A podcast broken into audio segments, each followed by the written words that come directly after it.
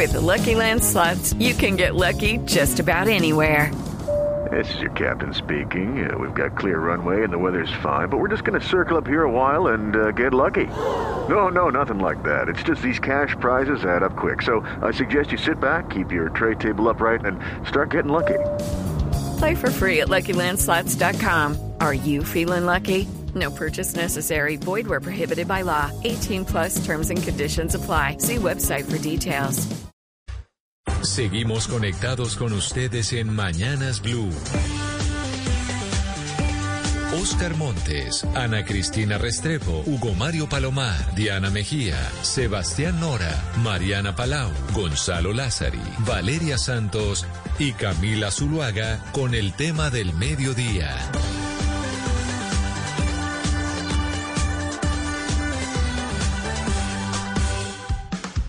A las 12 del día 16 minutos, aquí seguimos conectados con ustedes contándoles cómo se desarrolla la situación en Ucrania, cómo estamos siendo testigos tal vez de lo que podría ser la tercera guerra mundial, es lo que han dicho algunos analistas, incluso el propio secretario general de Naciones Unidas, Antonio Guterres, anoche lo decía después de que se conociera la decisión de Vladimir Putin de dar un paso adelante con tropas rusas en Ucrania. Saludamos especialmente a quienes ya empiezan empiezan a conectarse con nosotros a través de Facebook Live en la cuenta de Blue Radio Colombia, también a nuestros televidentes de Noticias Caracol ahora. Y antes de empezar a hablar con nuestros invitados, tenemos varios que nos van a ayudar a entender esta situación y para dónde va el mundo, qué significa que estemos siendo testigos de esta invasión del presidente Vladimir Putin eh, a Ucrania. Recordemos desde la otra polaridad, desde Occidente, lo que decía en el 2020, en octubre, el presidente norteamericano, en ese momento era candidato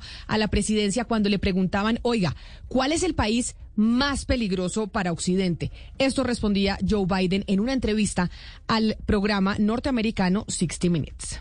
Which country is the biggest threat to America?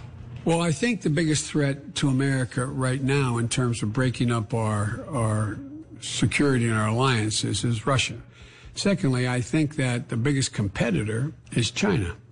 And depending on how we handle that will determine whether we're competitors or we end up being in a more serious competition relating to force. Sí, Camila, lo que nos dice o lo que decía ahí el señor Biden es que él cree que en estos momentos o en ese entonces, cuando dio esa entrevista, eh, la eh, amenaza más grande para Estados Unidos en cuanto a romper eh, su posición de seguridad y sus alianzas es Rusia o era Rusia.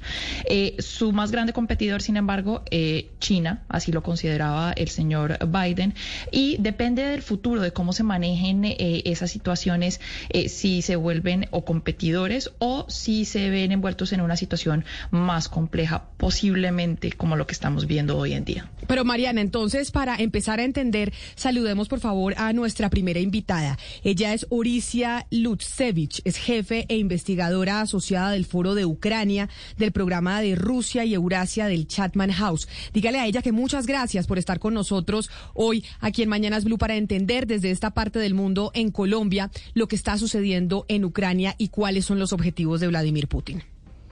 Orisia Lutsevich, thank you so much for being with us today to talk about what is happening in Ukraine. We really appreciate your presence here. Thank you for having me. Pregúntele, Mariana, por favor, de lo que ella sabe, ¿cuál cree que es el objetivo final de Vladimir Putin con esta invasión? ¿Cuál es realmente el objetivo de Rusia al empezar esta, esta avanzada entrando a Ucrania? So, Ms. Lutsevich, what is, do you think, Putin's final objective with this invasion? What does he really want? And what can you tell about what he really wants from what we have seen in the past hours and days? President Putin clearly said what he wants in many of his speeches. He wants total control over the territory of Ukraine so that he can install a pro-Russian loyal government because the independent uh, sovereign Ukraine has made its choice. It wants to implement European style reforms.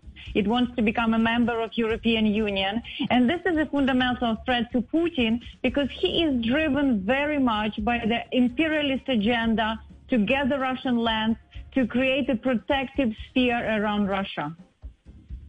Eh, Camila, lo que nos dice nuestra invitada es que Putin ha sido muy claro eh, en sus discursos últimamente, eh, quiere, quiere un total control sobre el territorio ucraniano, quiere instalar un gobierno leal a Rusia y quiere también, porque considera que Ucrania, una Ucrania soberana e independiente, pues no es apropiado para Rusia, quiere implementar Ucrania, digamos, una serie de reformas que están más alineados con Europa que con Rusia, quiere, por ejemplo, ser miembro de la Unión Europea y eso el señor Putin lo asimila como una especie de amenaza, porque el señor Putin, digamos que lo motiva una agenda, una agenda imperialista.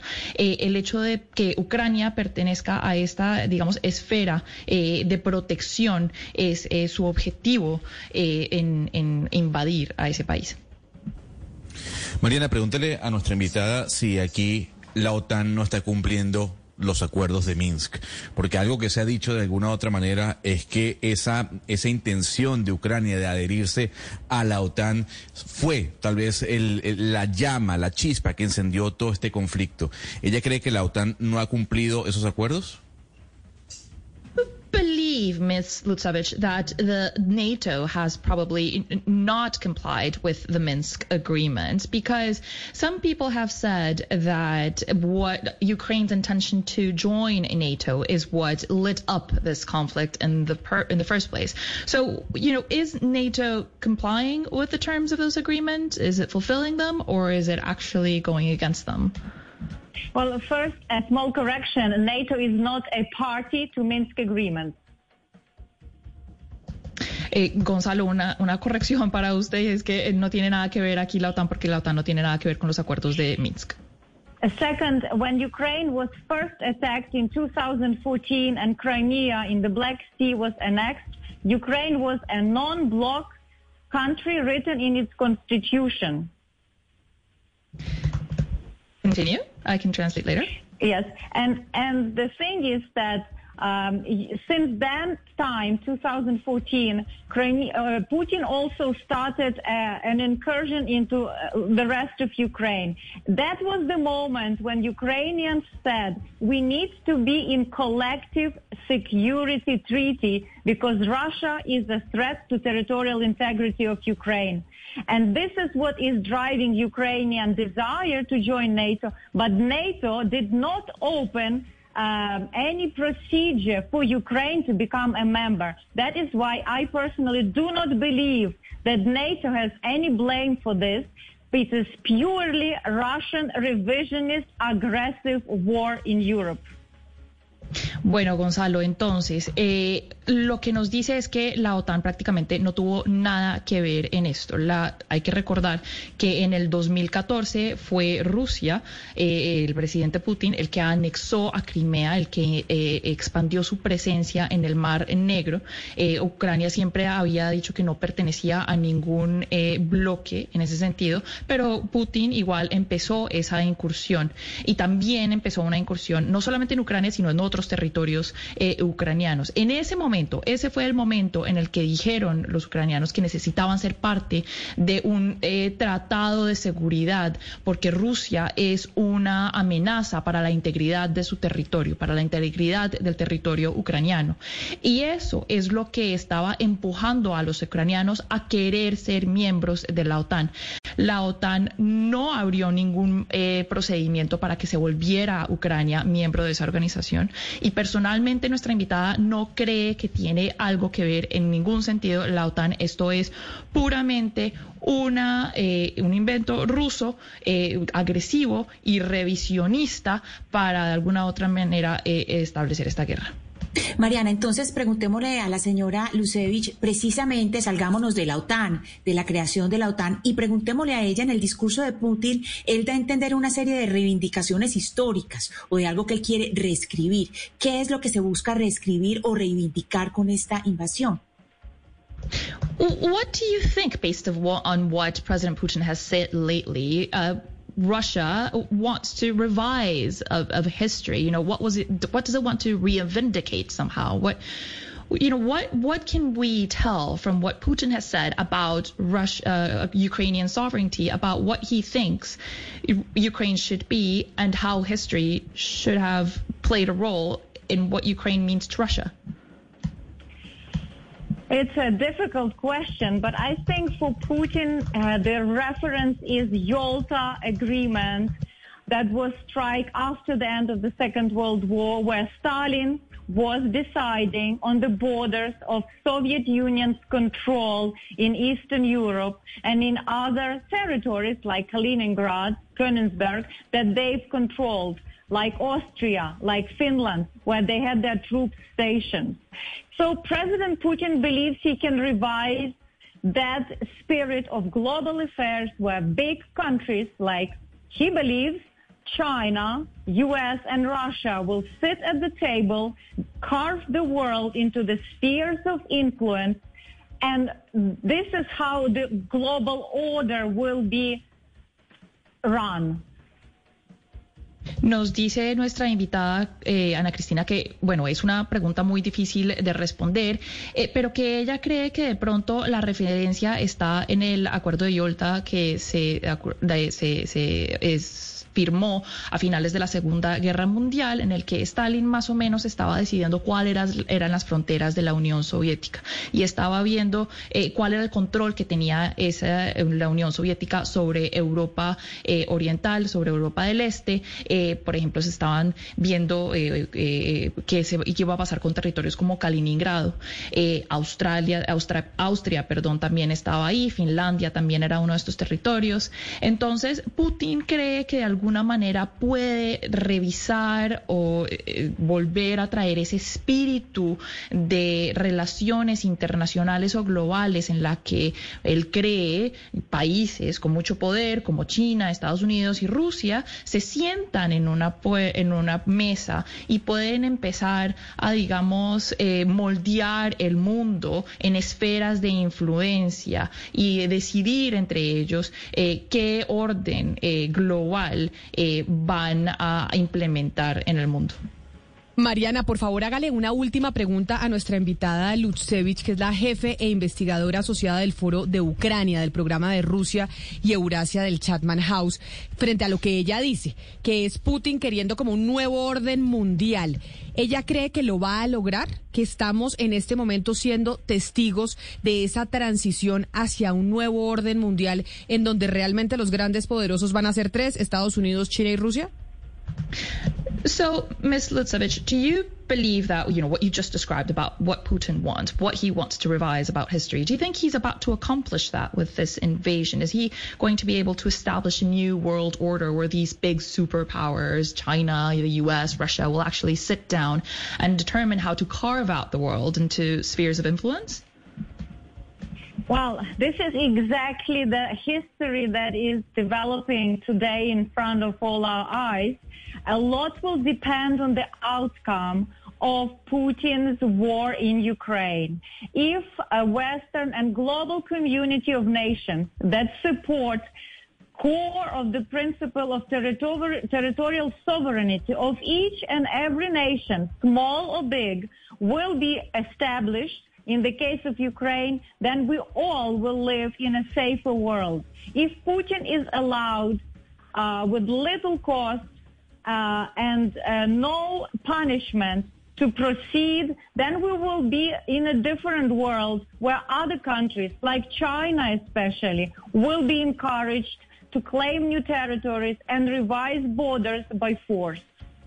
Mariana, dígale a nuestra invitada, la doctora Auricia Lutsevich, que muchas gracias por conectarse con nosotros hasta ahora, que es muy importante poder escuchar voces desde Ucrania, analistas sobre la situación en Rusia, para nosotros pues conocer un poco y entender desde Colombia la situación que se vive en estos momentos en Europa del Este.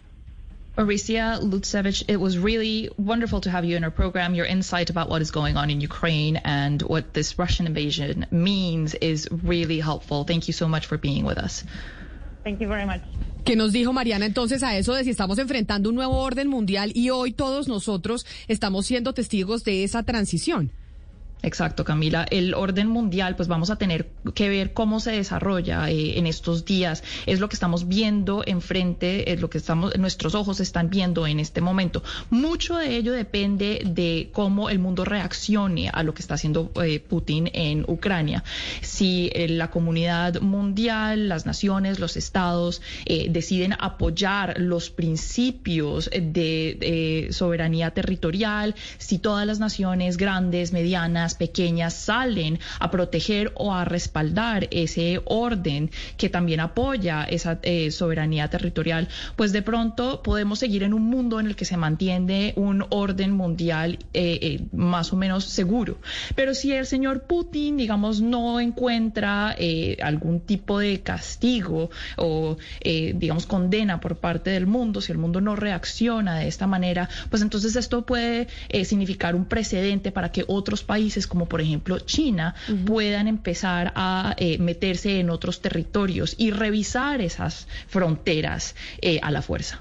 Pero eso de cómo reaccionaría el mundo alrededor de la invasión o de la entrada de Vladimir Putin y de Rusia, de tropas rusas a Ucrania. Pero ¿qué pasa dentro de Rusia? También es importante entender la política rusa, cómo funciona ese país internamente. Es cierto que Vladimir Putin es el, el primer mandatario, el más poderoso, pero hay unas élites rusas que terminan viéndose afectadas por cuenta, entre otras, de lo que anunciaba Boris Johnson y de lo que hablaba hace poquito, de esas sanciones que les están imponiendo desde la comunidad europea y desde Occidente a Rusia por cuenta de esta invasión a Ucrania.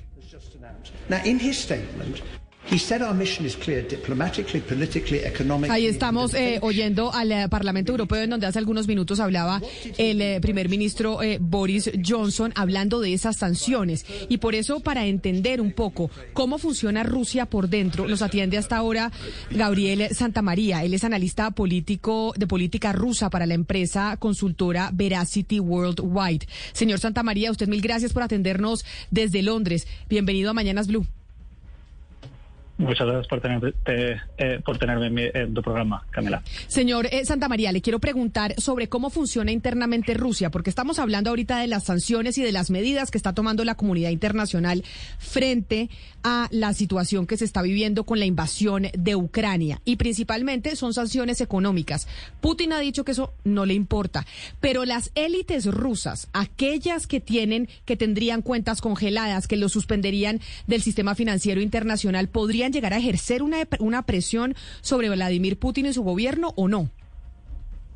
Es muy difícil de verlo, la verdad. Em, el, poder en Rusia está verticalmente muy integrado. Los oligarcas que antes eh, tenían bastante poder en el país eh, son una sombra de lo que eran. Y realmente es un país en el que las decisiones ahora mismo las toma solo una persona, Vladimir Putin. Pero entonces no hay ningún tipo de presión ni de oposición ni nada que pueda también generar una discusión dentro de Rusia. Estamos eh, pues abocados en el mundo a las decisiones de la cabeza de, Vladimir Putin y punto. Eh, por desgracia hay poco que podamos hacer. Eh, esta me gustaría decir, muy impopular. He estado hablando con varios amigos y, y conocidos rusos estos días. Eh, están en shock, como quizá están mucha gente alrededor del mundo. No tengo la impresión de que las élites estén eh, a favor de esta invasión. Eh, no tiene mucho sentido desde un punto estratégico para, para Rusia y para Putin, eh, pero no le ha parado a tomar esta decisión. Si, si, visteis tal vez la reunión que tuvo con los mandamases del Consejo de Seguridad Nacional, la impresión es que no estaban muy contentos con lo que estaban viendo, pero aún así Putin parece haber tomado la decisión de invadir Ucrania. Pero, señor Santa María, usted nos dice que no parece tener mucho apoyo esta decisión por parte del presidente Putin, pero ¿qué pueden hacer? ¿Qué puede hacer el pueblo ruso? ¿Qué pueden hacer otras eh, personas poderosas en Rusia eh, para, de alguna u otra manera, influenciar lo que pase de ahora en adelante en Ucrania? ¿Tienen algún poder o el señor Putin es absolutamente poderoso y puede hacer lo que quiera en Ucrania? Es depende de él solamente. Eh, desde el punto de vista popular, eh, hay, gente, hay gente en la calle ahora mismo, en San Petersburgo, en Moscú, en Ekaterimburgo, pero pero no es lo suficiente para no es lo suficiente para, para, realmente echarle del poder. Son muy valientes es decir porque se están enfrentando a arresto inmediato ir a la cárcel etcétera etcétera. Desde el punto de vista de las élites económicas em, no, no, está claro lo que lo que van a poder hacer. Lo que lo que sí que puede pasar es que con las sanciones económicas que en teoría Estados Unidos la Unión Europea y demás van a imponer eh, a Rusia y a unos cuantos oligarcas cercanos a, Putin, esta gente va a empezar a tener que vivir en Rusia y va a tener que estar más involucrado en la política, en la política interior. Y quizá eh, esto haga que empiezan a haber algunos cambios, pero, pero es solo una esperanza. Ahora mismo la verdad es que hay, hay poco internamente que, que, pare, que pueda parar o que puede que pueda hacer contrapeso a Putin. Y sobre esa gente que va a tener que volver a vivir en Rusia, le quiero preguntar sobre un trino que, que ponía Joseph eh, Borrell, parlamentario europeo, ayer que le tocó borrar, de hecho, pero era un trino en donde decía, mire, no más compras en Milán, no más fiestas en Saint-Tropez, no más diamantes en, en Arvep. Esto es el primer paso. Nosotros nos paramos y estamos unidos, diciéndole a esa élite rusa, a esos oligarcas rusos que son los que tienen mucho dinero, que soportan también el régimen de Vladimir Putin, señores, en Europa se les acabó la fiesta, no más, porque la mayoría de esos millonarios rusos pues se la pasan eh, de fiesta, de viaje y viviendo en otras partes de Europa. ¿Será que eso que decía el señor Borrell y le tocó borrar de su, de su cuenta en Twitter, pero que, lo, que es lo que piensan muchos dirigentes, en Europa no termina generando una presión a futuro? Puede generar una presión a futuro, pero a futuro, no, no mañana, no pasado mañana. Eh, definitivamente esto va, eh, esta decisión va a crear tensiones dentro de Rusia y dentro de la élite. Que sean suficientes como para romper el régimen de, Putin es, es, difícil hoy en día poder decir eso, pero es la esperanza de mucha gente, la verdad.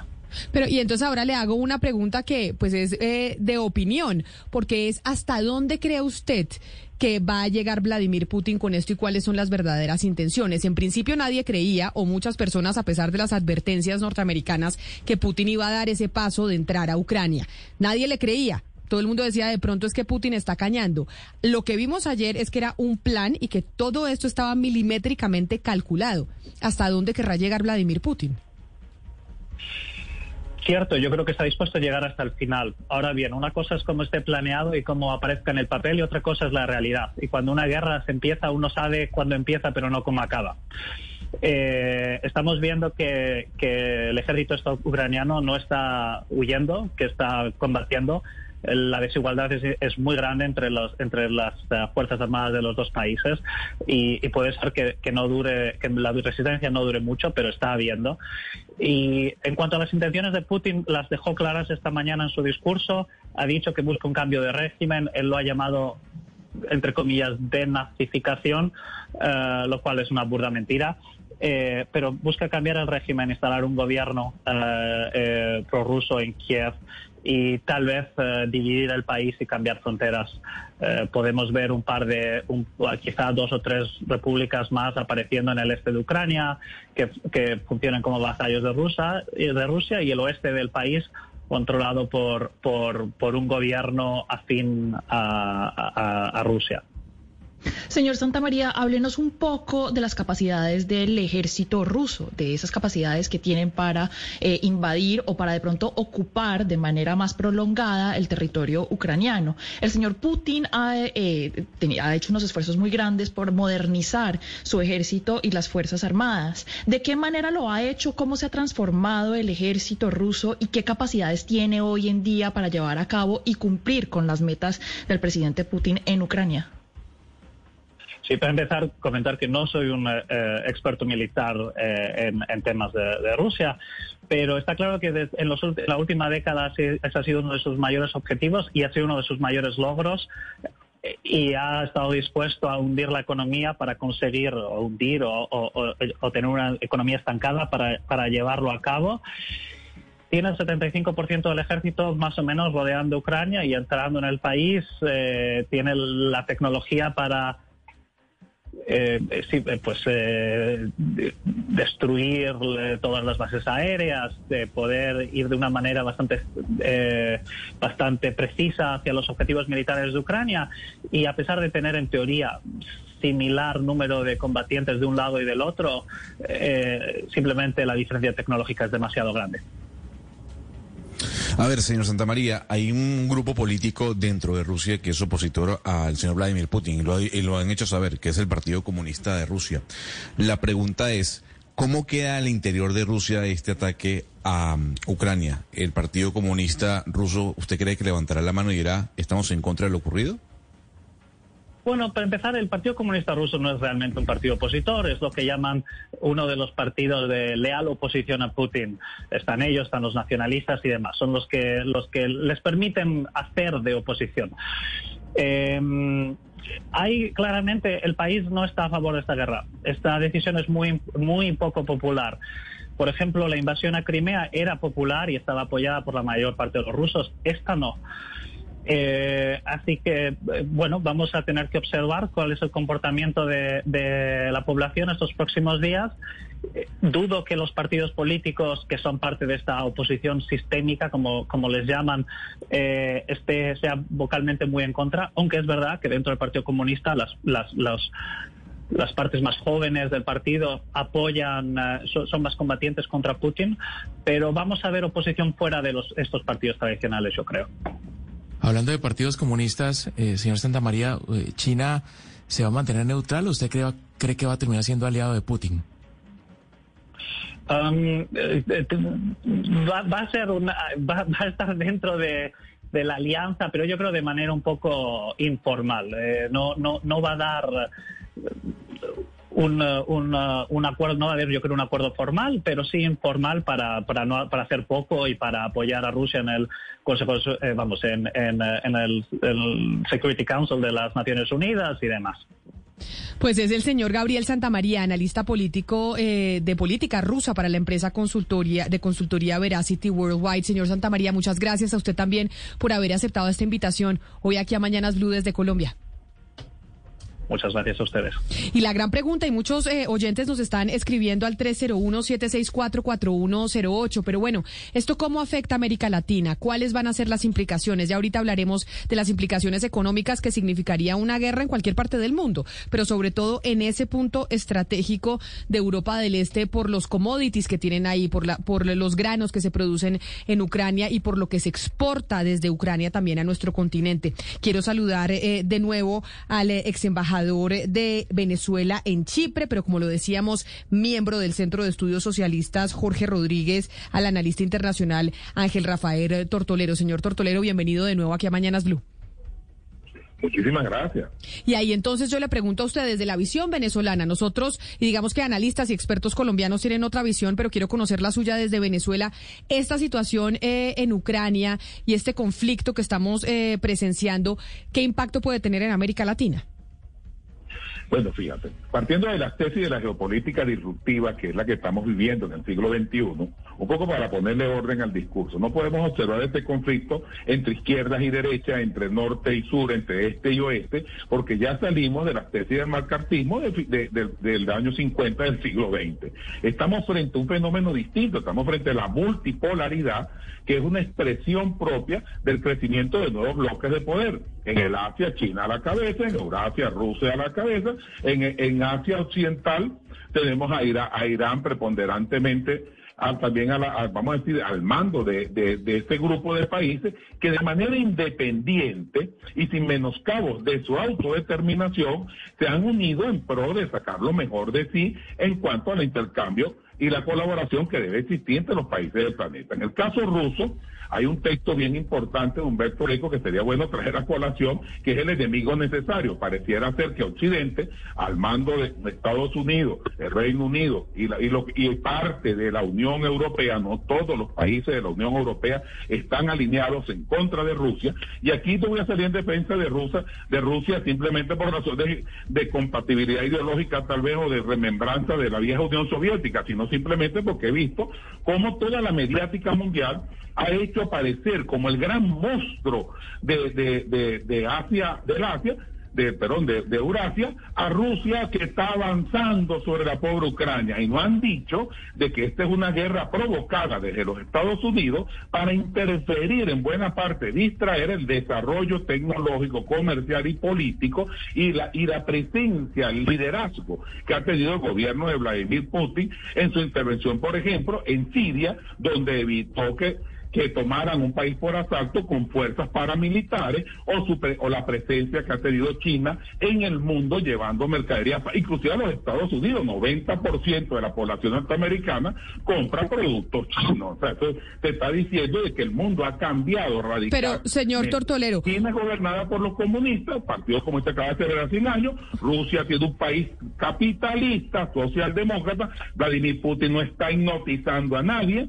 tiene un gobierno estable con una posición institucional y dentro de los cánones que establece las democracias occidentales normales se elige por elección y institucionalmente es válido. Es decir, que Rusia va a invadir Ucrania porque tiene intereses. No, Rusia se está defendiendo de un ataque sostenido de Occidente y sus acólitos que van en contra de Rusia y esto no es desde ahora, esto es desde, desde que los movimientos fascistas que tomaron Ucrania, no, no olvidemos aquellas imágenes espantosas. Claro, pero entonces déjeme, déjeme yo le pregunto, déjeme yo le pregunto, señor Tortolero, sobre eso que usted está diciendo y dice, nosotros por afinidad, usted como ex embajador eh, de Venezuela, por afinidad ideológica, porque creemos en la multipolaridad, porque creemos que no debe haber un solo hegemón dominando el planeta como Estados Unidos, sino también está Rusia y está China, pero hay algo, hay un común denominador en eso y es también como ir en contra del régimen político que defiende Occidente, que son las democracias. Eso implicaría entonces eh, también que este nuevo orden mundial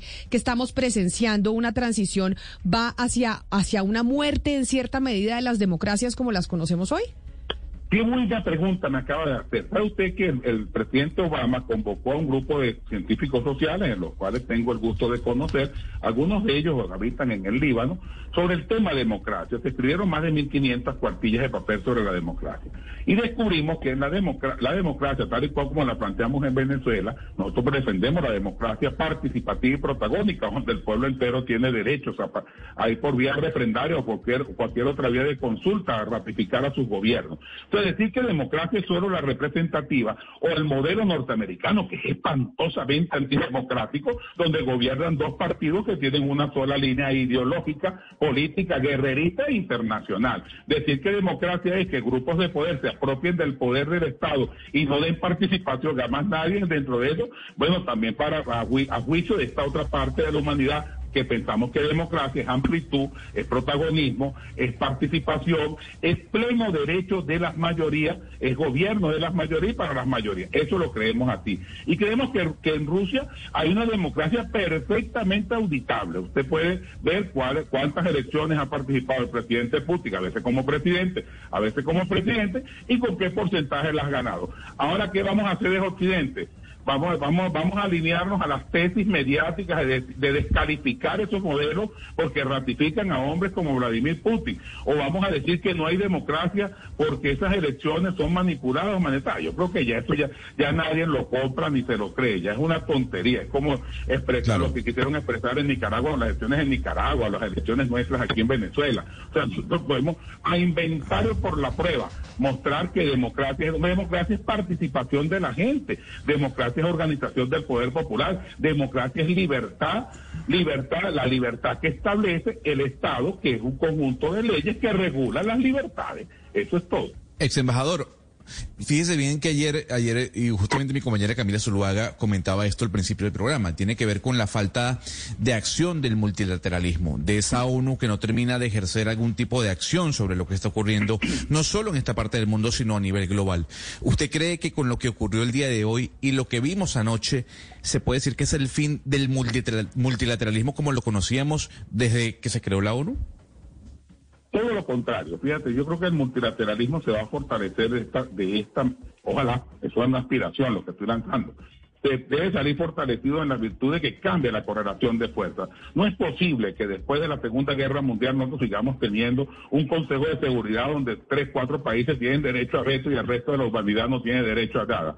Después de todos los años convocan a la Asamblea General de la ONU y se pide el levantamiento de las sanciones sobre Cuba y fíjate tú cómo hace caso omiso los Estados Unidos eso. De 194 naciones adscritas a la ONU, eh, más de 180, 186 más o menos, y va la medida de países y que vienen de las más diversas corrientes del pensamiento político universal, votan en favor de levantar las sanciones y eso para los Estados Unidos no significa absolutamente nada. Creo que eso, es lo que llamamos el multilateralismo, debe, debe adquirir ahora una nueva dimensionalidad y también sancionar y, además que esta política de sanciones, eso de, de, la, de la justicia extraterritorial que se ejerce, ejerce con mucha facilidad los Estados Unidos de Norteamérica, la Unión Europea, ¿en nombre de qué y por qué usted van a existir sanciones? O sea, atacar a un país por la vía de las sanciones, hostigar a una nación y luego quejarse cuando ésta se defiende, me parece que es, es una desfachatez que no cabe en ningún análisis en ninguno, desde ninguna perspectiva. Entonces el multilateralismo debe salir fortalecido, inclusive instituciones como la ONU, no es la primera vez que se escuchan voces de las más diversas pidiendo que hay que reconfigurar los, los pesos y los contrapesos dentro de estos órganos como la ONU, donde tendrán que, bueno, volver a rediseñarse elementos que permitan la vida en sana paz. Ahorita hablaban del nuevo orden mundial. Sí, un nuevo orden mundial están haciendo. Y es evidente, compañeros, los bloques de poder son una realidad concreta y no solo se reducen a Rusia, China y los Estados Unidos. Cuidado, Cuidado, no olvidemos a Sudáfrica, no olvidemos a nuestra América, la América que va al sur de Río Grande. Sudáfrica. Cambiando los signos políticos aquí y tenemos una presencia y una importancia en el mundo también. Claro, sin lugar a dudas. Y Sudáfrica que ha condenado, de hecho, hace algunos minutos el gobierno de Sudáfrica la invasión del eh, presidente Vladimir Putin a Ucrania.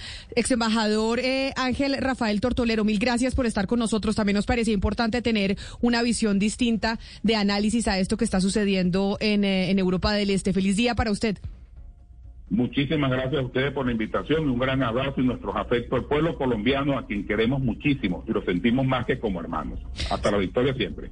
12 del día, 52 minutos. Y ahora, pues también tenemos que saber cuáles son los efectos económicos, que eso nos afecta a todos el bolsillo. Lo que está pasando con los mercados a nivel internacional después de que se conociera la decisión de Vladimir Putin de entrar con tropas a Ucrania. Hasta ahora está con nosotros Guillermo Valencia. Él es el director de MacroWise, que es una firma consultora de mercados internacionales, para que nos explique un poco los efectos de esta decisión de Putin en los mercados y qué es lo que vamos a ver en los próximos días. Señor Valencia bienvenido. Usted gracias por estar con nosotros. Camila, un placer estar con ustedes. Y entonces le pregunto, vemos nosotros que no somos ningunos expertos que inmediatamente se lanza un ataque autorizado por eh, Vladimir Putin a Ucrania, nos empiezan a decir los expertos económicos, oigan, las bolsas empezaron a bajar, empezaron a bajar, suben los precios eh, del petróleo, empieza a haber una especie de crisis económica. ¿Qué es lo que vamos a ver en los próximos días y qué tanto se puede alargar esta primera reacción de los mercados que vimos a la invasión de Ucrania? Definitivamente, este es un escenario donde se, se busca un refugio y ese refugio definitivamente es el dólar. Y, y, la verdad la caída en la bolsa no está pasando puntualmente hoy, la caída en la bolsa está pasando desde noviembre, eh, desde el 2021, en parte por los miedos a inflación, en parte también por estas noticias geopolíticas, pero digamos que la invasión a Ucrania crea un clímax donde los inversionistas buscan refugio, buscan oro, buscan petróleo y, buscan dólar. Eh, la devaluación en el rublo, que es la moneda de Rusia, pues es bastante significativa y empieza a existir esa pregunta, ¿cómo ese riesgo geopolítico va a afectar los diferentes activos internacionales? Señor Valencia, pero hablemos un poco de la posición de Rusia, porque muchos dicen que ellos se han venido preparando para estas sanciones económicas que se vienen. Y yo sí quisiera saber qué tanto un país como Rusia, que es la onceava economía del mundo, puede blindarse de esas eh, sanciones, qué tan efectivas pueden ser esas medidas. Camila, yo creo que, que ahí hay dos respuestas. Una respuesta de corto plazo, que es la dependencia de Rusia del sistema de pagos internacional SWIFT, que es lo que quieren bloquearlo. Quieren bloquear no solo a Rusia, sino a algunos oligarcas y gobernantes eh, que tienen relación eh, con el régimen de Putin. y, con eso quieren pues crear alguna presión eh, dentro del estamento ruso. Ahora bien, que eso funcione o no, trataron de hacer lo mismo en el 2014 y, y, no funcionó mucho. Desde hace mucho tiempo las relaciones entre Occidente y Rusia no están bien. Entonces no, no creo que ese sea el mecanismo. Esa, esa es la respuesta de corto plazo. Uh -huh. Pero aquí hay algo más fuerte pasando. Sí, y, y, es algo que estructuralmente tanto crea riesgos como oportunidades de inversión. Y es que el mundo está teniendo una transición grande, está teniendo una transición de el petróleo al gas y es una transición energética. El mundo está teniendo una transición de la globalización a un mundo multipolar. Hay un frente de competencia tecnológica entre Estados Unidos y China. Y Putin sabe eso. Y él empezó a jugar el tablero primero. Le dijo, queremos tener el control de la energía. Ucrania es súper clave en eso. Rusia es uno de los mayores exportadores de gas del mundo, tiene las mayores reservas de gas del mundo, petróleo, y tiene una presencia en Kazajstán, que es una de las fuentes de uranio más importantes del mundo. Entonces, definitivamente, la estrategia aquí de Rusia es considerar, consolidarse como ese exportador de energía de Euroasia. ¿Exportar a quién? El mayor cliente de energía en el mundo en este instante es China. Entonces, sacar a Rusia del SWIFT, sacar a Rusia del sistema internacional de pago, lo único que acelera es una cosa, que el yuan tome relevancia, que el futuro del petróleo en Shanghai empiece a tener más liquidez. Y eso es lo que quiere el gobierno de Xi Jinping. Entonces, de, definitivamente aquí hay una alineación de incentivos entre Rusia y China y, y eso hace parte de este tablero geopolítico. Hay algo que sucedió en la gran crisis del 2008 que de pronto tiene algunos elementos de lo que estamos viendo, que se empezó a acelerar la inflación en los Estados Unidos y en partes del mundo, el petróleo empezó también a subir y también una cantidad de commodities, llegó después, eh, como usted recordará bien, la subida de tasas fuerte de la Fed y se desató el tema de la burbuja. No sé si usted ve un poco eh, de ese contexto ahorita en el que estamos viendo que el petróleo va a subir mucho, que empuja el tema de la inflación y ahora que vemos con las tasas altas, no sé si ve un riesgo de que haya un tema delicado financiero en tanto en Estados Unidos como en Europa ahora con este contexto ruso eh, y del petróleo. Pues mira, esa observación es supremamente interesante porque eso que tú describes en el 2008 también coincide con una invasión de Rusia a Georgia. Sí, y, y, también hubo algo similar en el 2000 cuando se desinfló la burbuja.com. Entonces, sí, sí, sí, hay ciertas relaciones. Ahora, ¿es igual o no es igual? ¿Estamos en una burbuja en tecnología o no? Entonces, cuando esa pregunta es acerca de compañías como Netflix, Facebook, uh, esa respuesta puede ser positiva. Pero cuando esa pregunta es acerca del insumo más importante en esta competencia tecnológica que son los semiconductores, la respuesta es no. El mundo está haciendo una transición del software al hardware y los semiconductores son la clave en ese pulso geopolítico. Compañías como Taiwan Semiconductors, supremamente estratégicas, supremamente importantes. Eh, hay compañías en Europa especializadas en la litografía de semiconductores que también son estratégicas. No olvidemos que el sector automotriz tiene un déficit de estos elementos, en particular en Europa. Nosotros no pensamos que sea una burbuja por una razón muy importante. El COVID aceleró un proceso, la, pandemia aceleró el proceso de deglobalización y de reconfiguración de las cadenas de valor en el mundo. Estados Unidos está volviendo a fabricar, Europa está volviendo a fabricar. Volvemos a ver nuevas fábricas de semiconductor, semiconductores en Texas, en Arizona. Eso no pasaba desde los 80 en Estados Unidos. Luego, ese es un escenario diferente. Si hay alguna analogía en la historia que nos puede servir de contexto para entender esto es 1951, cuando comienza la Guerra Fría. También comienza un pico de inflación, también hay esos miedos de cómo la inflación van a afectar y se empieza a crear un nuevo orden geopolítico. Entonces yo creo que ahí hay un template interesante para tratar de entender los mercados. Pues señor Guillermo Valencia, director de MacroWise, firma de consultoría de mercados internacionales, gracias por ese principal barrido de los efectos económicos que puede tener sobre el mundo y sobre los mercados esta situación que estamos observando en Ucrania. Feliz tarde para usted y gracias por haber aceptado participar hoy aquí en Mañanas Blue. Feliz tarde, un placer estar con ustedes. Un placer haberlo tenido con nosotros. Se nos va acabando el tiempo, son las 12 del día, 59 minutos. Quisiéramos poder analizar mucho más esta situación de la que hoy estamos siendo testigos todos eh, en el mundo, esta transición que nos han dicho nuestros, espector, nuestros eh, expertos en temas económicos, en temas políticos, cómo el orden mundial está cambiando y nosotros pues estamos vivos eh, para observarlo, pero cuáles son las consecuencias que eso trae para la forma en que hemos estado acostumbrados a vivir. A ustedes ustedes muchas gracias por haber estado con nosotros hoy aquí conectados en eh, Mañanas Blue. Hacemos una pausa y sigan también con toda la información porque Blue Radio trae más noticias para ustedes. Okay, round two. Name something that's not boring. A laundry? Ooh, a book club. Computer solitaire, huh? Ah, oh, sorry, we were looking for Chumba Casino. That's right. ChumbaCasino.com has over 100 casino style games. Join today and play for free for your chance to redeem some serious prizes. ChumbaCasino.com. No purchase necessary. Full prohibited by law. 18 plus terms and conditions apply. See website for details.